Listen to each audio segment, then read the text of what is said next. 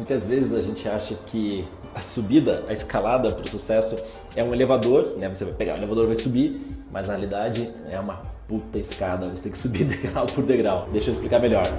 A gente acha que para ter sucesso, para alcançar as metas, existe atalho. E a gente fica procurando esses atalhos, essas coisas loucas que muitas vezes aí as pessoas comunicam ou vendem. Só que não existe atalho, existe é, degrau por degrau que você vai ter que subir para conseguir a sua, a, ali a sua ascensão.